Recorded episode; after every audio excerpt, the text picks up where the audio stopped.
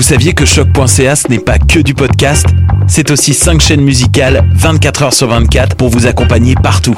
Rock, indie pop, hip-hop, musique francophone et musique électronique en écoute gratuite et à volonté. Pour les découvrir, rendez-vous sur le site de choc.ca sur l'onglet chaîne musicale.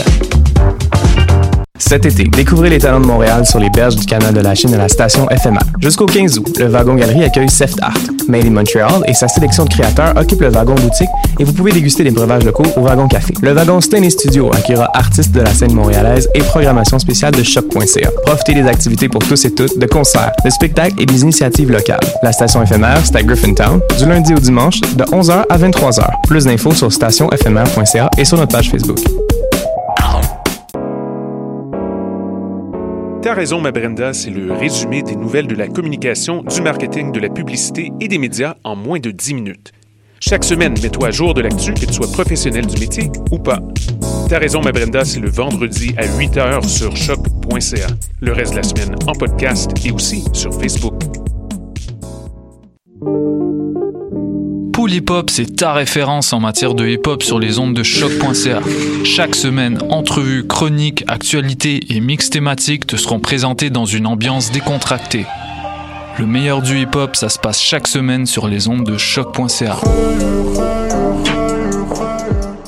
Bonsoir ou bonjour, c'est Oxpo Puccino et vous êtes sur les ondes de choc. c'est pour ça que ça bouge comme ça. Oh fuck ça. Podcast, musique, nouvelles. Vous écoutez choc.ca. Vous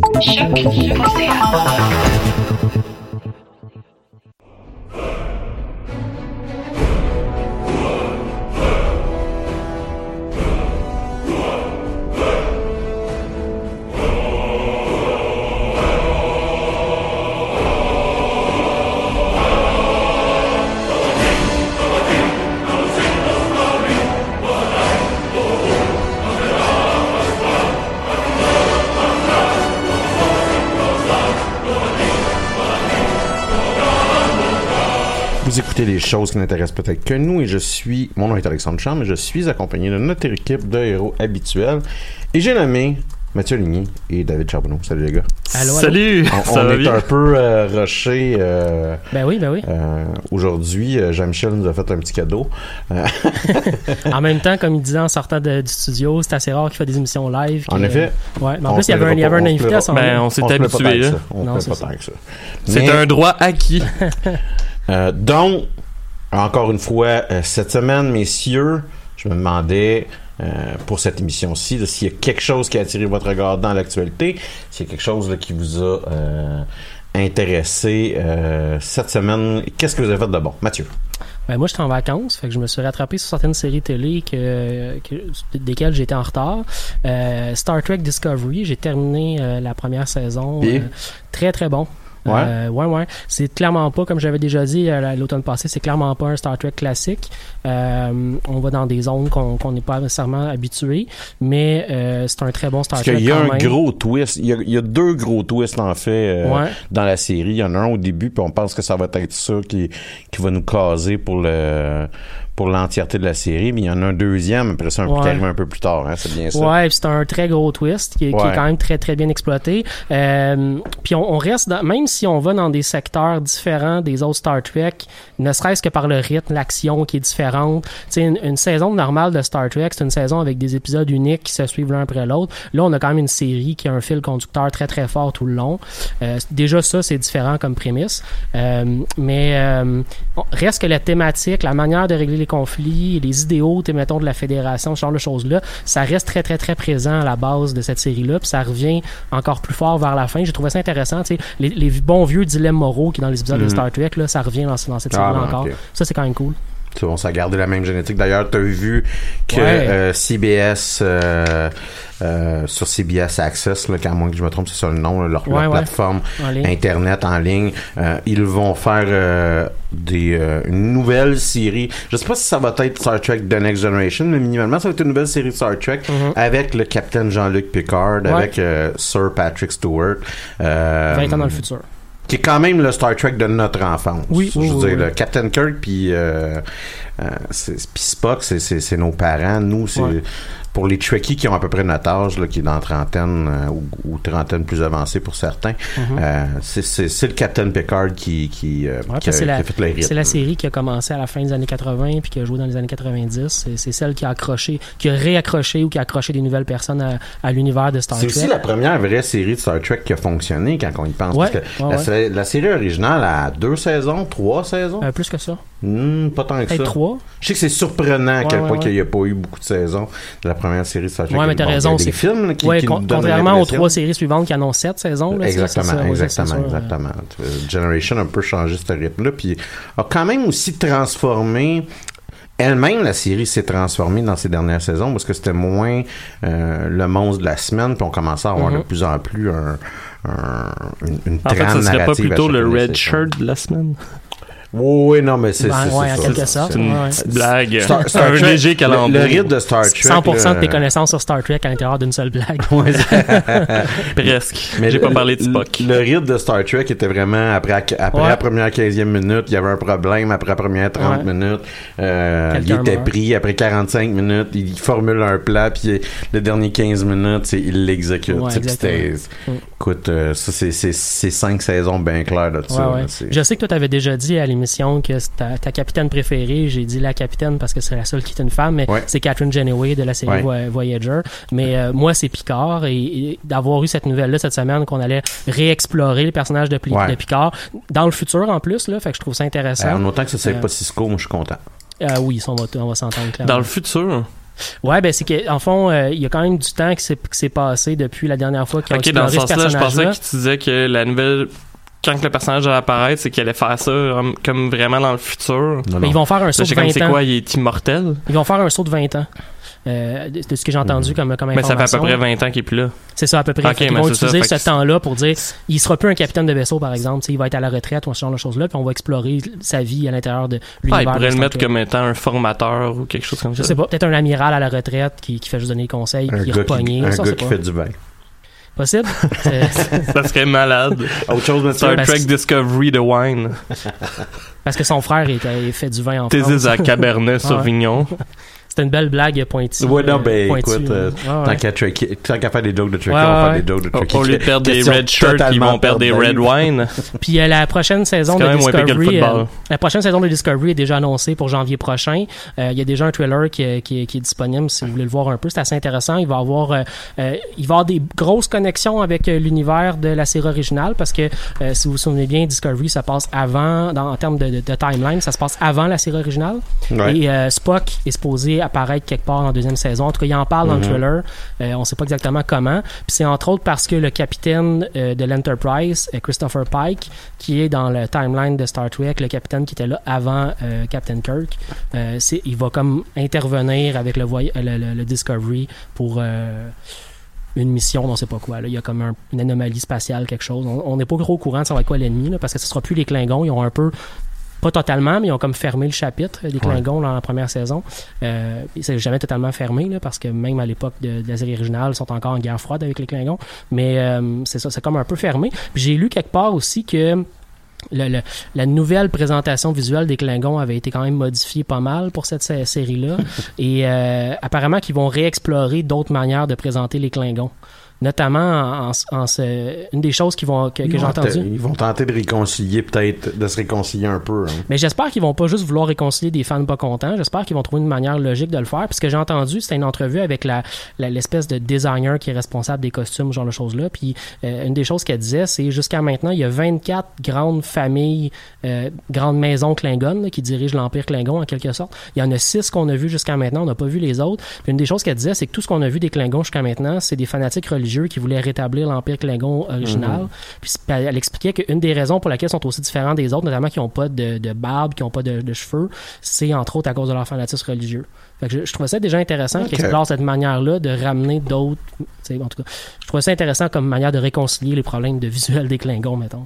Je sais pas si tu le savais, je sais pas si les auditeurs le savaient aussi, mais euh, j'ai remarqué euh, par accident tantôt, je sais même pas comment je me suis retrouvé là, qu'il y avait Star Trek. Ah oui, c'est en fait c'est Netflix me suggérait pour moi d'écouter Star Trek Voyager. Là, j'ai checké puis il y a quand même énormément de séries de Star Trek sur Mhm. Netflix. Ouais, ben, on pour en ceux-là a qui les ont pas parlé pendant notre première saison. Ben, Ouais. on avait parlé de Star Trek, je me souvenais pas qu'on avait dit qu'il était disponible sur Netflix, en fait. euh, D'ailleurs, c'était ça qui était surprenant, c'est que Netflix avait fait les, les métadonnées, puis euh, c'était c'était impressionnant parce que ce qu'ils réalisaient, c'est que les gens écoutaient euh, écoutaient plus Voyager Ouais. finalement. C'était la série ouais. la plus écoutée. Ouais. Ah, ben. Ouais. Mais c'est une des. mais Je suis content que t'aies pas dit on a parlé de ça il y a 10 minutes. je me sentirais plus Non, non, mal qu'à ça fait 16 heures. 12 points, là, c'est normal ça. là. Mais c'est c'est une, c'est une des séries qui a clairement le, le mieux vieilli, je trouve. Entre autres visuellement, là, parce que quand, on, quand- mettons, si on a le goût des, si on n'a jamais écouté Star Trek, puis on a le goût d'écouter Star Trek The Next Generation, les premiers épisodes, les premières saisons Sont- sont, sont lourds, vieux, ouais. là, sont vieux, vieux, en termes de, de visuel, de, de, de- d'effets spéciaux, etc. Là, même les costumes. De c'est pas- budget, ben franchement. Oui, c'est ça, c'est pas écœurant. Mais Voyager, déjà, ça s'écoute beaucoup mieux. Là. Tu, tu sens qu'il y a une espèce de moins grande distance euh, de temps depuis le moment où ça a été produit comme série. Euh, sinon, ben, j'ai passé du temps dans Star Wars euh, The Old Republic. Ouais, tu nous en parlais la semaine dernière. Ouais, ouais, ouais. J'a- J'avais juste gossé à gauche puis à droite, mais là, j'ai, je suis passé d'un personnage qui venait de finir Coruscant, donc finir à peu près la première partie, mettons, Ouais. de l'histoire. Puis là, je viens de finir l'acte 2. Euh, fait que je l'ai Ah, quand punché quand Fait que même pas mal. Oh, facilement, facilement deux tiers de la. Si c'est pas le trois, le trois quarts là, de, de la quête originale. Ouais, euh, exactement. Il me reste trois planètes en gros là, pour faire euh, la quête principale du personnage. C'est un Jedi Knight. Puis euh, je, le ré- je l'ai déjà dit, mais je le répète à l'émission. Si vous voulez jouer à ce jeu-là, Jedi Knight, puis vous voulez jouer juste un personnage, le Jedi Knight est quand même vraiment, vraiment le fun à jouer. Ouais. C'est un jeu gratuit. C'est important à le dire. hein, C'est un jeu gratuit. Ouais, absolument. On peut Ben, en fait, c'est ça que j'allais dire, mais je pense que tu disais la semaine passée ou la semaine d'avant que euh, toi, tu payais. là. Ouais, ouais, moi je Ouais, ça. Ouais, ouais. Ouais, mais tu sais. Non, non, je, pourrais ne pas pas... like. euh, Ouais, ouais. J'ai aucune raison d'ailleurs d'être abonné. puis Ben, je joue pas assez pendant tout dans ben, franchement, je peux like, mais- cacher mon chapeau, ça vaut la peine. Ça vaut 20$ par mois. Oui, oui, oui. Cacher mon chapeau là, dans la vie. là. ouais. Je Mais- suis tellement d'accord avec toi, en plus. Mais mais il y a une fois que c'est ça qui est On dirait arrivé. qu'il s'arrange pour que le chapeau soit le plus laid possible. Il y, a- une fois, il y a deux ans, je pense, euh, ma- mon abonnement s'était arrêté. J'avais pas continué. Puis quelques mois plus tard, j'avais recommencé à jouer. Puis la seconde que je me suis connecté, quand j'ai vu que j'étais pogné avec le chapeau, puis je pouvais pas l'enlever, je me suis réabonné automatiquement. Ah, il y, a, il y a quelques petites limitations. En plus, on peut passer à côté des des limitations. Il y a moyen d'utiliser d'autres manières de passer à côté. Mais effectivement, le jeu est gratuit. Ça vaut quand même la peine. Puis c'est vraiment, vraiment. Je me souviens, de, en tout cas, je m'adresse notamment aux gens qui ont peut-être joué au jeu au début. Là. Euh, c'est tellement rapide maintenant de passer d'une planète à l'autre puis de faire pratiquement juste ton histoire originale. Puis de pas te faire chier avec des petites quêtes à gauche puis à droite. Tu peux les faire quand même. Il y a des planètes où j'ai fait quelques quêtes à gauche puis à droite parce que je savais que cette quête-là était intéressante. Mais moi, en plus que j'avais joué énormément. J'avais pas besoin de faire toutes les petites quêtes poches, de ramène-moi mon chapeau parce que je l'ai perdu, tu sais. Euh, mais de faire juste la quête principale, ça donnait un peu un, un sentiment que je faisais le bout important du jeu, puis c'était le bout important pour mon personnage anyway. Puis en même temps, je développais en fou quand même. Là, j'ai fait le deux tiers de la- du jeu, puis je suis rendu au level 53. Euh, non, 57, excuse-moi. Fait que je suis presque au level 60. Puis après ça, le level 70, c'est le dernier maintenant qui, ont, qui ont, dernier cap qui, qui ont donné. Là. Euh, fait que tu sais, je, je développe super super rapidement je fais la quête euh, sans me faire chier fait que j'ai l'impression de juste vraiment vivre une histoire tu sais quelqu'un qui aurait jamais fait cette, ce- ce- cette game là puis qui aurait le goût de le faire avant ça se fait très très bien là. je me souviens qu'au début du jeu on pouvait passer une soirée complète juste sur une planète tu sais c'était un espace de 3 à 5 heures finir fait, une planète complète Ça, c'était la première. là? ouais puis ça c'est les premières Ouais, planètes parce c'était pas les qu'après, planètes tu finales. Ça. euh, Il y a des planètes qui étaient longues en Hot, maudit. là, là. tu sais, c'était Hot, Ben. Moi, je me Ah. souviens. Taris me fait en bas, euh, qui est comme une, planète de jungle contaminée, Ouais, ouais. empoisonnée.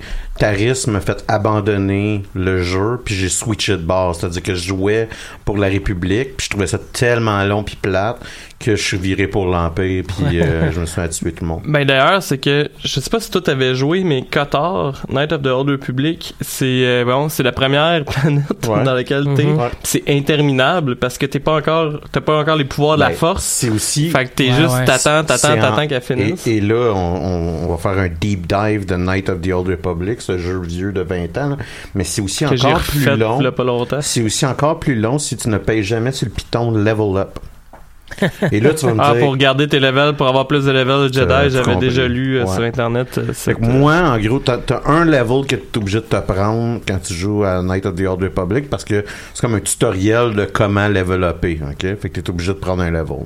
Fait qu'en gros, quand tu te fais un bonhomme de Star Wars Night of the Old Republic, tu te fais un scoundrel parce que t'as plus de points de skill. Puis après ça, tu t'en fous parce que tu vas changer de classe, ok? Fait que tu pognes ton level, puis là, tu peux faire l'entièreté. C'est dur, c'est excessivement excessivement difficile. Mais tu peux faire l'entièreté du jeu, sauf un bonhomme, sans jamais peser sur le level. Puis le bonhomme, c'est comme un, une side quest quelconque. euh, t'as comme des combats gladiatoriaux, puis t'es pas capable de le battre parce que t'as pas. C'est comme lui il est vraiment tough, puis Ok, toi ouais, t'as- pas pogné de level. Puis euh, tu peux faire l'entièreté du jeu avec un bonhomme que t'as jamais que t'as jamais level upé. Euh, puis ben, moi j'étais assez craqué pour le faire. fait que là tu veux Jedi, boum, t'as 10 levels de Jedi qui rentrent au poste. C'est bon. J'ai j'avais- j'ai déjà acheté, euh, il y a Kotor, il y a Kotor 2 aussi, un Kotor, Kotor Ouais. 2. Ouais. J'ai j'ai acheté les jeux sur Steam, je me souviens, il y avait assez longtemps, mais la fois où j'ai voulu, j'ai voulu jouer, ça marchait pas sur mon ordi parce qu'il y avait un espèce de problème de ouais. Windows, c'est trop nouveau pour. euh, En fait, euh, là, tu es avec Windows 10. Ouais. Ben, moi, c'est, ça m'a fait ça aussi avec Windows 7. Ouais, j'ai pas réussi J'ai avec 10. cherché, mais j'ai réussi à trouver, je me sais plus c'est quoi qu'il faut faire, mais je pense que c'est dans les discussions Steam parce que tout le monde est rendu avec Windows ça. 7 puis Ben 10, oui, fait que ouais. ça, ça se trouve quand même assez facilement. C'est un peu de gossage, là, Ouais, il me ouais, semble. Je pense qu'il faut euh, genre télécharger des, des trucs, les, les copier-coller au bon endroit, mais faire attention parce que pas toute l'entièreté d'un dossier. En tout cas, Ouais, ouais, ouais. c'est comme un peu, un petit peu de gossage, là, mais d'après moi, tu vas trouver ça facilement. Puis, je continue à le dire, ça vaut la peine, juste que, que Mhm. Alex partait euh, pour Québec. Euh, Il y avait Alaoui qui était venu au Chéri, puis il me contait qu'il venait de finir euh, Qatar, Mhm. puis qu'il avait vraiment trippé euh, au bout. Puis je pense que lui, c'est la première fois d'ailleurs qu'il jouait. Mhm. C'est sûr f- faut pas que ça te dérange les graphiques. Ouais, ouais. Mais en tant que tel, ça reste selon moi une des meilleures euh, histoires de Star Wars. C'est une très bonne- Le coton original Ouais. est une très bonne histoire Ouais, de ouais, Star Le 2, Wars. il est plus beau, il est, il est- tu sais, le, le gameplay et les En fait, il est features mieux sont. fait, ouais, mais l'histoire est moins bonne. Ben, c'est ça. Puis le jeu a été botché. En gros, là. Mhm. Moi, je me souviens, là, il y, a- il y a un bug, tu rentres dans ton vaisseau, là, t'as comme trois histoires qui partent en même temps tout le temps. Mhm. Oui, oui, je, je l'ai vécu, ça n'a pas changé avec les années. Il y a eu une grosse mise à jour de, de Star Wars The Republic d'ailleurs cette semaine Ouais. parce qu'ils nous ont, ils ont comme amené euh, on s'en va tranquillement vers la prochaine grosse euh, Expansion. ouais la 6.0 je pense c'est vers ça qu'on s'en va là. ah ouais, je pensais qu'il avait arrêté, moi. non non, Non, ça non, continue non. encore à développer du Ok. contenu Non, il ouais, rentre dans leur argent. ouais ouais Ah, Non, c'est un jeu qui marche bien tu sais puis même s'il y a beaucoup moins de serveurs qu'avant là, il y a comme deux ou trois serveurs en Amérique du Nord maintenant mais j'ai pas vu même année j'ai joué à plusieurs heures de la journée. En plus j'ai joué tard le soir j'ai joué tôt le matin j'ai joué dans, dans le milieu de la journée. Puis euh, j'ai vu aucune différence en termes de population du, Bon, du moi, j'ai jamais eu de problème à, à jouer en équipe, peu importe l'heure. euh, L'année dernière, là, quand j'avais joué, là, ouais j'avais aucun problème. C'est ça, fait que le- les serveurs qui restent sont assez popu- populaires pour euh, rendre le Mm. jeu intéressant. Puis euh, ils créent du nouveau contenu continuellement. Il y a des affaires en vente sur le site pour avoir, mettons, des nouveaux habits, des affaires comme ça. Il y en a vraiment, il y en a vraiment plein. Fait que c'est assez dynamique euh, comme jeu. Là. Puis euh, il y a- bon, là, il y a une mise à jour cette semaine. Fait qu'il y a quelques bugs en ce moment dans la mise à jour, mais sinon ça va bien. là. Mais euh, tu parles de mise à jour, ça me fait penser, il y a eu deux mises à jour, moi, qui m'ont intéressé cette, se- cette semaine. De un Stellaris, il y a eu une mise à jour. C'était surtout Ouais. euh, euh, du bug fixe, là, en- entre guillemets, là, puis des- de, de l'altération de balance. Il y a quelques nouveaux petits features. Qui vraiment sont, juste une mise à qui jour. sont, qui sont- ouais, c'est ça, tu sais. Il y a quelques nouveaux petits features qui sont quand même euh, assez intéressants, mais euh, on voit là qu'on on- puis à travers les communications là, que que la compagnie euh, euh, Para- Paradox fait, on, voit là qu'il y a une très grosse mise à jour, puis un très gros changement Ouais. qui s'en vient dans le jeu. J'ai suivi ça Euh, aussi parce que notamment la gestion des planètes, ça va être Ouais. intéressant. Puis ça va être bien, ça a l'air bien fait. là. Ouais, Fait parce que c'est intéressant parce que c'est un, c'est un, c'est un pan au complet du jeu qui va être transformé, quand même significativement. Vraiment. Puis euh, il, il, il s'endorme jamais. Je- Tu sais, il y, a- il y a un effort constant Ouais. d'améliorer, de développer ce jeu-là que je trouve assez euh, euh, assez impressionnante. je je à cause de ça, j'ai recalculé le prochain moment où je vais jouer au jeu parce que euh, j'ai acheté la dernière, la dernière expansion qui est Ouais. sortie, qui était une expansion essentiellement de contenu en Ouais. termes de, de, de story. Qui en était gros, là. vraiment pas essentiel. Non, mais c'est vraiment pas essentiel. Je l'ai acheté quand même parce que je me suis dit, tu sais, je suis un gros joueur de jeu-là, je vais quand même l'essayer. Mais là, quand j'ai vu les prochaines mises à jour qui vont être faites, je me suis dit, ben, je vais pas rejouer avec la mise à jour qui a, qui a eu lieu. Mhm. Je vais attendre la prochaine pour avoir le gros, gros truc intéressant. Mhm. Comme tu dis, c'est quand même majeur. Là, On- le- le- la, la gestion des planètes, c'est l'essentiel de tes ressources qui sont là, pour le développement de ton, de ton empire spatial. Euh, fait que, Puis il va y avoir plein de petits trucs qui ont l'air intéressants Ouais. côté gameplay, puis il va y avoir plein de petits trucs qui vont être qui ont l'air intéressants côté roleplay. Ouais, C'est-à-dire, ouais. exemple, la population de ta planète, puis ce genre de, de- Ouais. de petits détails-là. là. Euh, moi, j'ai bien- de, de ce qu'on prévoit, Mhm. surtout sur le groupe Facebook, là, ça a l'air intéressant. Je, je trouve ça, euh, je suis bien captivé par, par ça. Il y a des, euh, il y a des dev diary, là, des journaux, des développeurs qui sont très très actifs sur les Ouais. forums du jeu. Oh, ouais. Si, euh, si vous aimez ce jeu-là, vous avez envie de suivre ça, je vous invite à aller voir. Là. C'est, il y a beaucoup, beaucoup d'interactions. Les, les développeurs non seulement posent à chaque semaine des informations sur ce qui s'en vient, mais en plus interagissent avec les gens, en laissant les gens poser des questions. Puis c'est quand même On en parle beaucoup, mais c'est quand même c'est que c'est de shit dans, dans ce genre de jeu-là. Oui, David? Juste pour revenir à ce qu'on disait tantôt, là, s'il y en a qui est intéressé par Star Wars The Old Republic, on en parle au 29e épisode. Ouais. Ouais. Puis là, c'est là, à cause que je cherchais ça, en fait, j'ai pas compris. Là, vous parlez de, Stellari- de Ouais. Stellaris. Ouais, ouais, ouais. Euh, voyons, Mathieu en parle au deuxième épisode. On en parle souvent à travers les épisodes, mais Ouais, c'est ouais. son sujet de chronique euh, du deuxième épisode. Mhm. Mhm. C'est tout. Euh, Vous autre- autres, euh, qu'est-ce que vous avez fait de, de- Autre, de autre mise à jour moi, qui m'a intéressé, mais ça c'est un jeu dont je vous ai parlé une couple de semaines, une mise à jour de Frost euh, Punk, Ouais, ouais, ouais. euh, qui est encore là un peu plus de roleplay. J'ai acheté le jeu, hein. Une capacité de... Ouais, puis j'espère que t'es pas déçu, mais moi en tout cas, je... J'ai pas essayé encore, ben, j'a- j'attends. je savais que t'allais dire ça. Mais j'attends, tu, tu sais, tu nous as dit qu'en ce moment, tout ce qu'il y avait, c'était des scénarios. Qui sont, qui sont quand même... C'est un bon ouais. 20 heures de jeu comme du monde. Mais j'attendais qu'il y ait plus de contenu que juste les scénarios en ce moment. Ça, Ça fait vaut la peine job. Ouais, même, ça ouais. fait la job. Le, le premier scénario, là, il va, il va te faire assez rusher. là. Mais c'est mon prochain jeu. Le premier scénario, il y a un petit 10 heures pour Mhm. te- te- te- t'écœurer. ouais.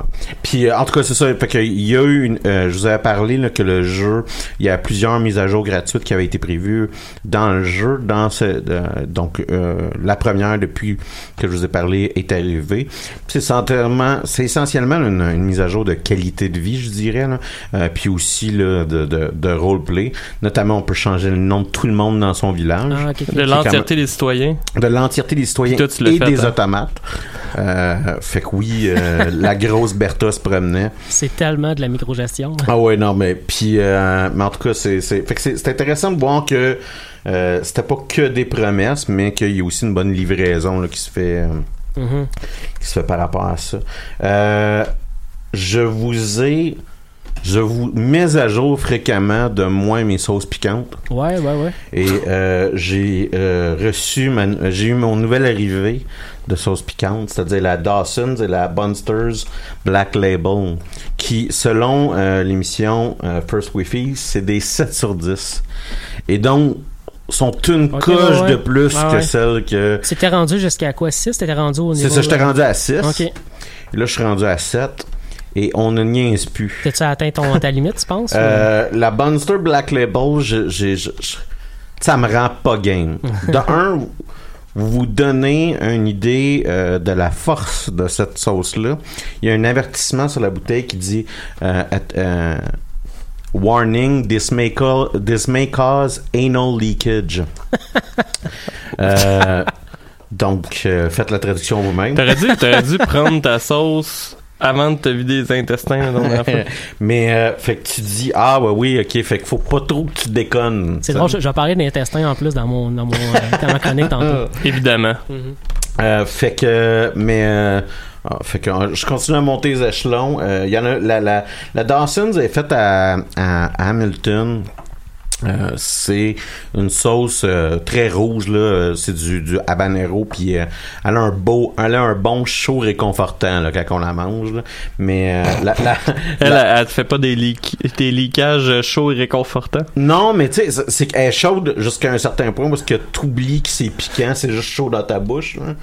Euh, fait que c'est assez, c'est assez impressionnant quand même comme, comme sauce. Euh, la Bunsters Black Label, euh, elle, a elle a du Serrano, mais elle a aussi du euh, Trinidad euh, Scorpion et euh, tu, tu cries le nom de ta mère en la mangeant. Elle vient d'Australie, elle, euh, est, est- est significativement... euh, T'en as reçu combien? T'en as reçu 3 Là, j'en ai reçu deux. Là. C'est- deux. les deux, euh, mes deux arrivées de 7 sur 10. Puis, je suis pas sûr que je vais aller à 8. Là. Ça, se- Ouais, ouais. ça se peut que j'ai, que je train de flirter là, avec ma limite. Que ça te prend une période d'acclimatation avant ben, d'aller c'est, plus loin. c'est ce que c'est ce que je vais voir. 8, c'est euh. pas le niveau de, de bombe. Euh, ouais, 8 c'est de bombe. Ok. Ouais, 8 c'est de bombe puis euh, de bombe on, on en a déjà parlé. Ouais, là, non, elle est non, juste c'est pas gentille. Non, c'est ça. C'est pas fait pour. euh, Il y a un nouvel épisode qui est sorti aujourd'hui d'ailleurs de l'émission At Ones euh, Ouais. avec euh, Michael Cera. Ouais. T'as-tu vu l'épisode? Non. C'est assez impressionnant. Ah. Il est tough. Ah ouais? Ah ouais. Ben, Ça va peut-être me pousser à l'écouter. J'ai jamais écouté encore. Ah, ça vaut la peine. Mais en fait, c'est que pour de vrai, c'est je suis sûr que j'aimerais ça vous entendre en parler puis tout à chaque fois. Là.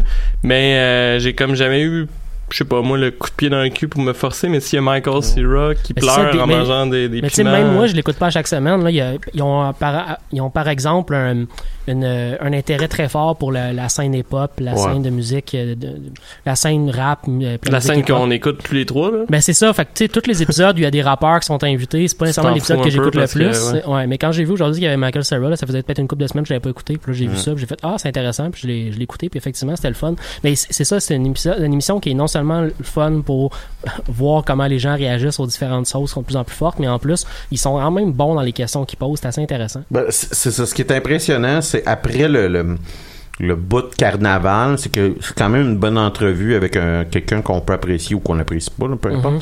Mais, euh, tu sais, notamment euh, Steve O, Johnny Knoxville, moi, j'ai trouvé très bon. Ouais, ouais, des très bonnes entrevues. Assez, assez deep pour de vrai avec, avec ces, ces deux gars-là de, de Jackass. Puis euh, que ce soit Charlie Theron ou, Mhm.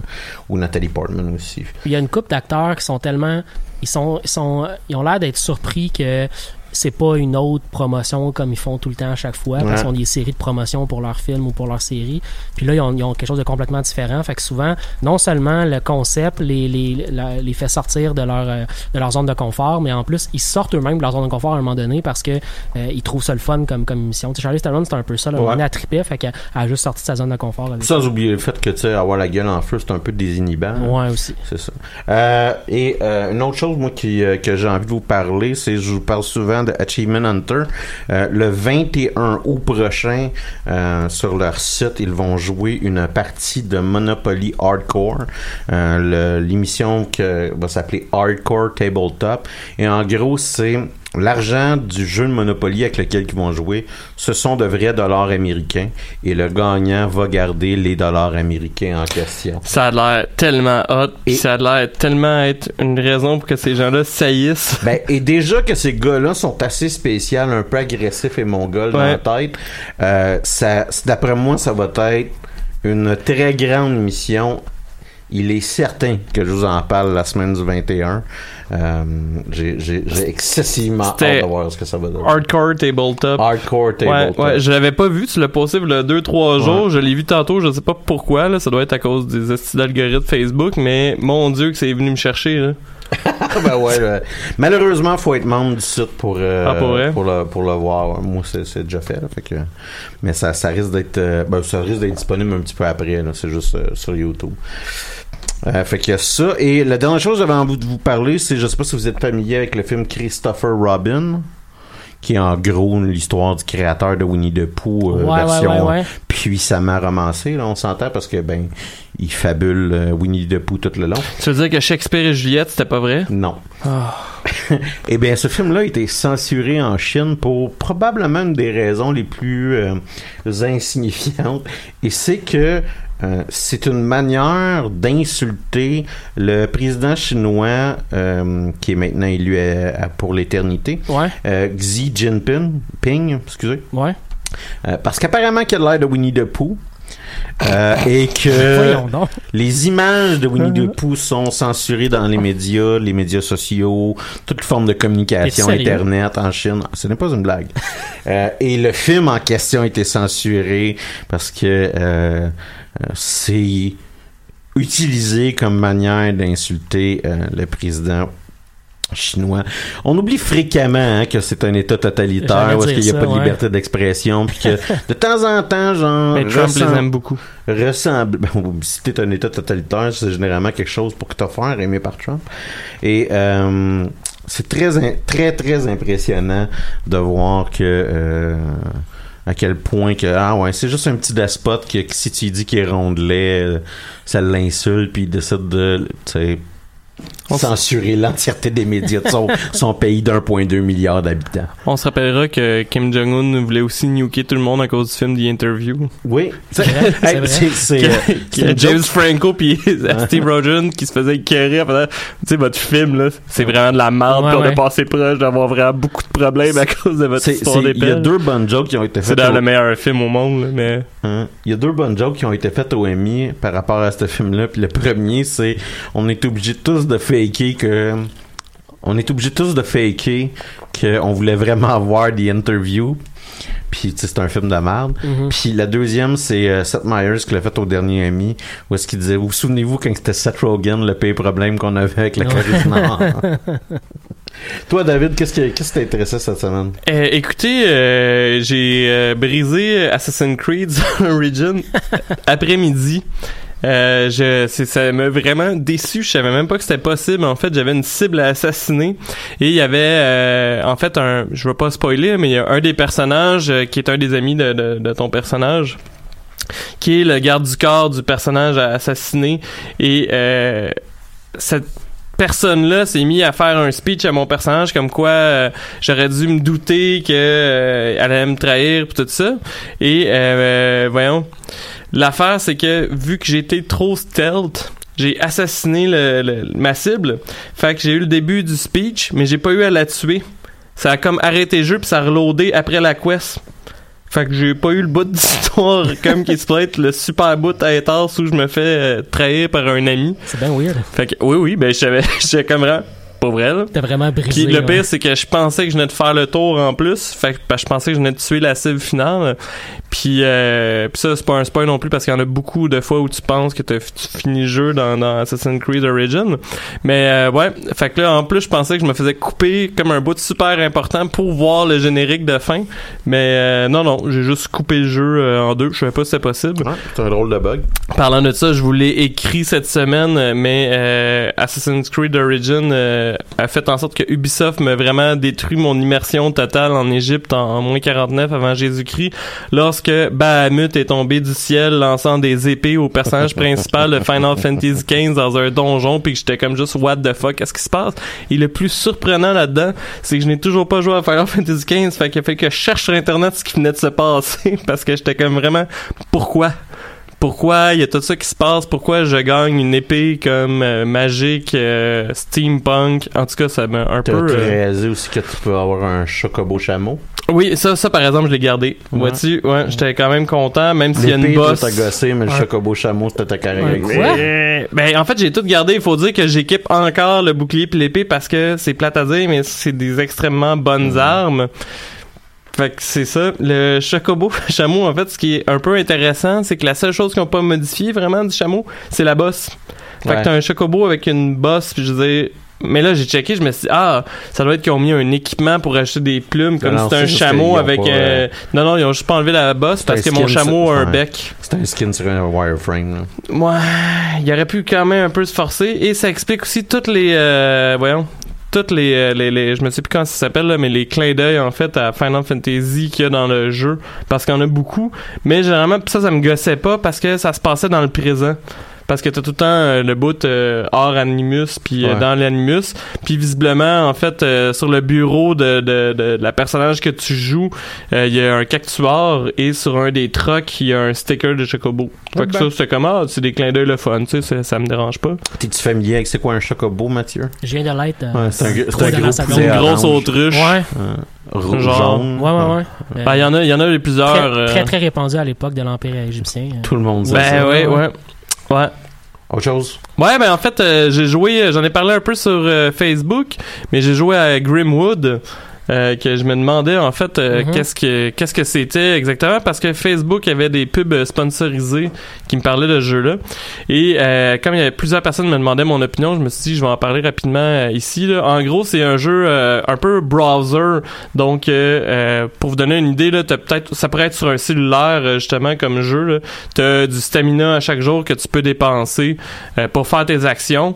Euh, donc je peux jouer entre 15 et 40 minutes à peu près par jour et le bout que j'ai trouvé super intéressant, par exemple, ça coûtait 15$, là, c'est euh, que en gros, c'est que t'es dans un village. À chaque nuit, à minuit, en fait, il y a une horde de monstres qui viennent attaquer le village. Et le seul moyen de s'en sortir pour de vrai, c'est de coopérer ensemble. Le but, c'est pas de jouer en fait à minuit parce que généralement tu mets tes actions automatiques pour que à minuit tu te défendes ou toi tu défendes ton propre personnage parce que le but est de vivre le plus longtemps possible dans ce village-là. Ok. C'est surtout ce qui se passe entre temps, les préparations des défenses, etc. Et si les joueurs se communiquent pas ensemble puis se font pas des, des trucs structurés, euh, tout va chier. là. Nous, la moitié du village est mort en fait. On s'en est rendu compte euh, à matin parce qu'il y avait la moitié des joueurs justement qui ont dû se faire rembourser sur Steam vu qu'ils ont vu que ça vient de sortir puis ils ont dû faire ah finalement j'aime pas ça ou quoi que ce soit. Fait que euh, vu qu'ils ont pas pris soin de leurs personnages, sont tous tombés malades, sont tous morts. Mais là, ce qui est intéressant parce que ça marche un peu aussi, il y a comme un, un volet forum de discussion si on veut dans le jeu, c'est que là on est en train de vraiment se structurer comme moi je joue un éclaireur en fait puis j'ai commencé à vraiment tout noter dans chacune des cases autour de- euh, du village les ressources, combien il en reste, euh, donc de bois, etc. pour que les joueurs qui jouent des bûcherons ont pas à perdre leur temps à se promener puis perdre leur stamina à se promener d'une case en case pour trouver les ressources qu'ils ont besoin, etc. C'est comme un mix de jeux de cellulaire, mais sur Steam. Ouais, avec un browser. Puis d'ailleurs, euh, il y a une critique qui est arrivée qui disait pourquoi vous voulez, euh, pourquoi vous faites payer ça Ça devrait être un free to play. Puis eux, ce qu'ils ont expliqué, c'est que un free to play dans leur tête, ça, ça équivaut éventuellement à demander du cash pour avoir pour avantager des joueurs. Ça, ils voulaient pas ça. pay to win, ouais. Ben c'est ça. Puis euh, ce qu'ils voulaient aussi, c'est qu'ils se disaient, et ben ils l'ont de base 15 pièces. Moi, je trouve pas ça cher. là. Mais euh, ce qu'ils voulaient aussi, c'est que ils se disaient qu'en en payant un montant, les joueurs allaient peut-être être plus loyaux envers le jeu parce que c'est le genre de jeu pour de reste, s'il n'y a pas, y a pas aucun joueur qui joue, tu peux pas jouer là. Mais t'es obligé de te, te connecter tous les jours. Ouais, mais en fait, c'est que là, j'ai pas encore essayé une version où ce que les jours dans le jeu durent 15 minutes. Fait que ça, Ok. j'imagine que tu peux te dire, ah, je vais jouer toute la journée, t'es pogné avec le même monde parce que, voyons, tu peux, je pense qu'à partir du jour 2 ou 3, tu peux plus rentrer dans un village. Comme là, moi, mon village rentre dans le quatrième jour, là. Fait que, euh, parce que minuit sur le serveur où ce que je suis, c'est 6 heures euh, l'après-midi. Fait que, euh, mais tu sais, l'heure à part l'attaque influence absolument rien. là. Je me suis déjà connecté sans m'en rendre compte à 6h10, puis il se passait rien. L'attaque était déjà passée, puis j'ai juste ouais, eu une ouais. notification comme moi, je suis encore vivant. L'attaque, c'est un event point. C'est pas quelque chose que tu vis. Ouais, c'est ça. Je sais pas, j'ai jamais été connecté à l'heure pile, fait que je pense pas. De la façon que le jeu est fait, je pense pas que tu le voies. Ok. Puis c'est pas important dans le jeu, comme je vous dis, c'est de survivre, là, puis c'est pas, euh, c'est pas les combats en tant que tel. Mm. Fait que c'est quand même le fun. Moi, je pense que ça vaut la peine, en fait, de l'acheter parce que, comme c'est 15$, puis que vous pouvez vous faire rembourser en bas de 2 heures, ben, ça vous laisse le temps pour de vrai de perdre une heure. Moi, ça m'a pris ça à peu près une heure ma première journée à gosser pour comprendre le jeu, pour voir les tutoriels. Puis à partir de là, ça m'en prend euh, 15 à une demi-heure, 45 minutes, dépendant de ce que tu fais. Fait que je pense que ça peut valoir la peine pour voir les 3-4 premiers jours d'un village, euh, puis après décider qu'est-ce que ça peut donner. Sinon, euh, voyons, c'est quelque chose qui vous intéresse sûrement moins les gars, mais moi ça est venu vraiment me toucher. J'ai lu ça tantôt par hasard, euh, je me sais plus comment j'ai eu l'info, mais euh, je suis tombé sur le site euh, 01net qui expliquait que c'était la fin de plusieurs sites d'émulateurs parce que Nintendo a décidé de rentrer en guerre, sûrement après la popularité des consoles mini Super NES et mini NES euh, contre les sites d'émulation. Fait que Ah Emu ouais. Paradise, par exemple, que ça fait 18 ans qu'il existait, Ouais, ouais, euh, est fermé. Euh, de ce que j'ai compris, j'ai pas vérifié, là, de ce que j'ai compris, ça avait l'air d'être tous les jeux d'émulation, pas juste les produits Nintendo, mais c'est quand même un, un gros coup pour, pour le monde qui tripait sur le rétro gaming.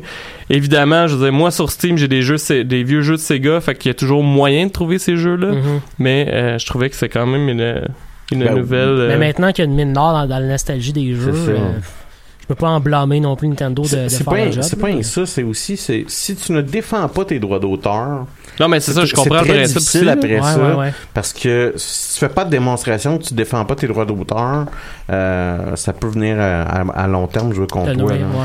Cependant, le bout, tout ce qui est dommage, c'est que, par exemple, euh, Final Fantasy 2, je vais prendre par exemple, ne se trouve pas en Amérique du Nord.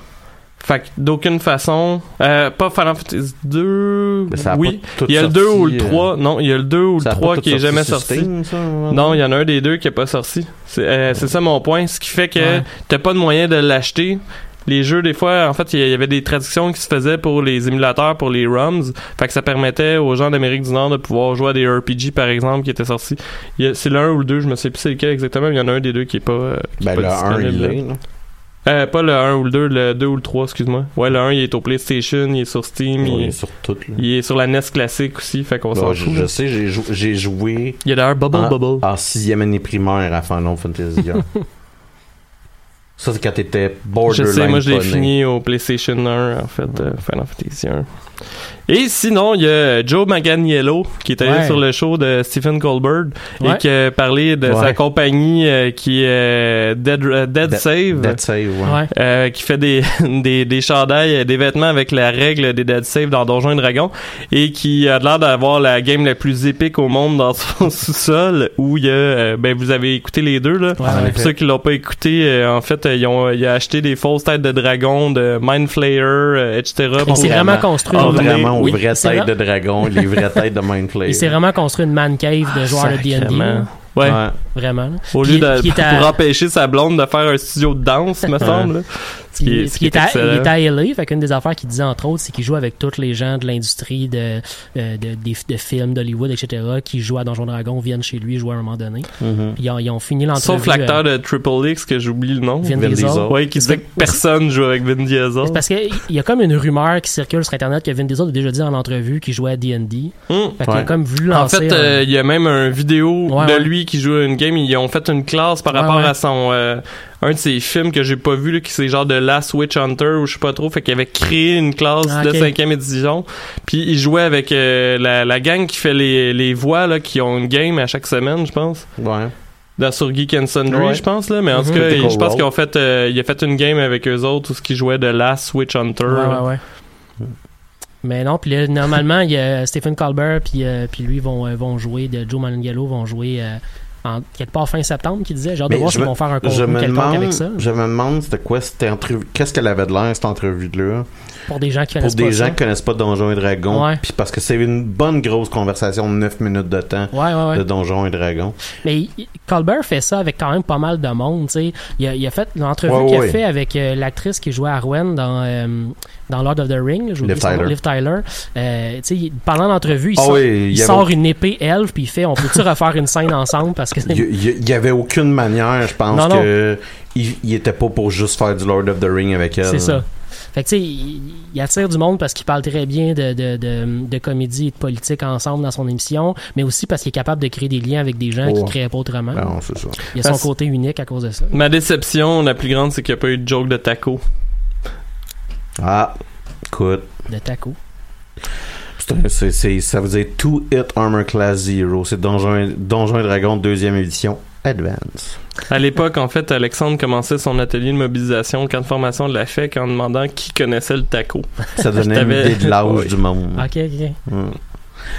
Les gars, ça fait, Ouais. ça fait déjà un petit 45 minutes que l'émission a commencé. Il nous reste juste. euh, Ah, 40 nos minutes. chroniques sont plates. Anyway, on passe en musique! Non, Mathieu, non, Moi, je parle d'une parle télé-réalité cette semaine. que- de quoi tu nous parles? Je parle d'une télé-réalité de, de, de, de- History Channel qui s'appelle Alone. OK. Le principe de la série, en gros, Ça doit être ça. le principe de la série, en gros, c'est de prendre des gens, d'écrisser dans, dans une forêt loin, puis de les faire survivre le plus longtemps possible. OK. Ça peut juste bien finir. Exactement.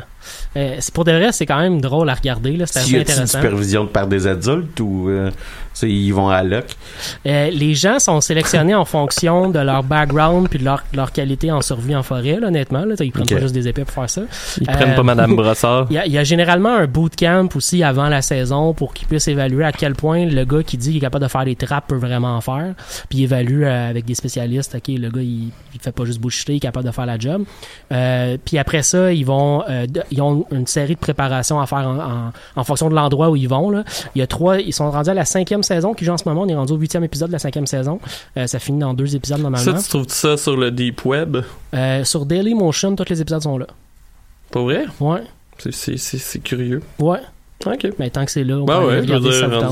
Ouais, ouais. Euh, puis c'est ça, fait que les gens ont droit d'amener. Ils ont, ils ont tout un kit de base que tout le monde a. Fait qu'il y a quelques vêtements que les gens ont avec eux, genre deux sets de vêtements. Puis euh, ils ont euh, un kit de survie. euh, ils ont genre euh, du bear spray au cas où ils se fassent attaquer par un ours. Euh, puis euh, ils ont quelques trucs, genre des kits de, de survie, puis des caméras avec eux parce qu'il faut qu'ils se filment pendant qu'ils sont là. Et euh, OK, fait qu'il y a même pas un caméraman. C'est eux autres qu'il faut qu'ils se filment. C'est genre Ouais. avec une GoPro. T'es- t'es ouais, ils ont plusieurs GoPro GoPro, puis tu vois avec eux comme ils vont. Bon, je vais aller me promener dans la forêt, essayer de trouver un- quelque chose à Ça serait malade, il y, y en a une dans le dos, puis là, en live, tu vois comme le loup s'approcher de la personne. Mais t'en, as qui, des fois, ils en mettent de nuit autour de leur camp. Puis avec, ils ont des, ils ont des Des visions night vision, ouais. C'est ça. Fait que tu peux, des fois, des fois, tu vas en voir des, des, des, des, des, euh, des scènes qui sont filmées par les participants où t'as juste un loup qui se promène autour du camp ou euh, des trucs de ce genre-là. là. Puis la personne qui est dans sa tente, qui est comme avec sa caméra devant lui puis qui se met juste à capoter parce qu'il entend un bruit à côté de son camp. Mais euh, ils ont tout le droit d'amener 10 euh, objets avec eux, puis c'est tout. Fait qu'au début, euh, en fait, euh, ça c'est le bout intéressant avec la série, c'est que la série a quand même des interactions avec les gens qui l'écoutent. On a du contenu sur le web qui est développé à l'extérieur de la série télé. Quand des gens se font évacuer, mettons, parce qu'ils ont eu un problème, puis euh, ils appellent à l'aide, t'as, t'as le contenu des fois qui va être à l'extérieur de de, de, de, de l'épisode en tant que tel. Fait que tu peux aller sur le YouTube, par exemple, de, la série Story Channel, puis t'as plein de, de, mettons, les 10 participants de la saison qui en ce moment, on a un vidéo au début qui explique c'est quoi les objets qu'ils ont avec eux. Fait qu'ils ont pas mal tous une hache avec eux autres, une scie, ils ont pas mal tous euh, euh, quelque chose pour faire cuire leur, leur shit. Euh, une hot sauce, ils ont pas mal tous des, des lignes à pêche pour essayer de pogner des poissons. Fait ils choisissent 10 objets en fonction de ce qu'ils vont vraiment avoir besoin. C'est intéressant de voir c'est quoi la stratégie que les gens ont. Parce qu'en gros, c'est une, c'est une job d'endurance de combien de temps je suis capable d'avoir faim pour réussir à rester le plus longtemps possible. Ils ont aucune idée de ce qui se passe ailleurs avec les 10 autres Ouais, participants. parce que veux pas, ils échouent tout pour vraiment avoir la Ouais, ouais, nourriture, ouais. tu sais. Ben, il y, a- il y a des bouts où ils sont bons, puis après ça, ça, après ça l'hiver arrive. Ouais. Puis là, quand l'hiver arrive, les poissons. pognent attends, plus. ça dure combien de temps de run? Ouais, ben c'est ça, moi aussi, j'ai comme l'hiver arrive. Euh, la- les saisons commencent tous à peu près à la mi. Ils veulent pas rendre ça facile pour les gens, là, faut, faut, se, faut se le dire. Les épisodes commencent tous à peu près. euh, les saisons, c'est-à-dire commencent tous à peu près à la mi-automne. Euh, fait que rapidement, après 30-40 jours, on tombe dans l'hiver qui commence à arriver. C'est une game de Project Zomboid. Quasiment. Ah ouais, pour vrai, là. T'es vois vraiment au début se construire un habit temporaire, après ça construire leur vrai abri, avec vraiment, ils construisent carrément euh, une log cabin là, dans le bois. Euh, Puis il y en a certains que c'est assez élaboré, les affaires qu'ils construisent. Ok. Euh, le gars qui a gagné la saison 3, par exemple, s'appelle Faller. Il est resté 86 jours pour réussir à gagner euh, cette série-là. Il avait perdu pas loin de 60 livres pendant qu'il a été là. Euh, Puis lui, euh, pour de Ouais, vrai, si t'es musclé, tu ressors tout maigre. Ouais, c'est ça, c'est ça. Mais il y en a un dans cette saison-là qui, euh, qui a été évacué à cause des raisons médicales, là, parce que en gros, ils font des checks médicaux à peu près aux 20 jours pour aller voir les gens, puis ils pèsent, ils vérifient un paquet d'affaires sur eux autres. Puis euh, ils ont pesé le gars, ils ont checké ses trucs, puis ils ont fait, ok, on te sort d'ici, t'es t'es en danger. Là. Puis ils l'ont plugué dans un hôpital pendant une couple de jours après parce qu'il était comme trop déshydraté, puis il pouvait pas assez. Puis le pire, c'est que le gars avait plein de bouffe dans sa, dans sa, dans sa dans son abri parce que il avait fumé du poisson pour garder de la bouffe pour plus longtemps. Ouais, c'est juste qu'il était trop tâche pour le manger. Exactement, exactement. Euh, Ben là, mais c'est- oui, oui, oui.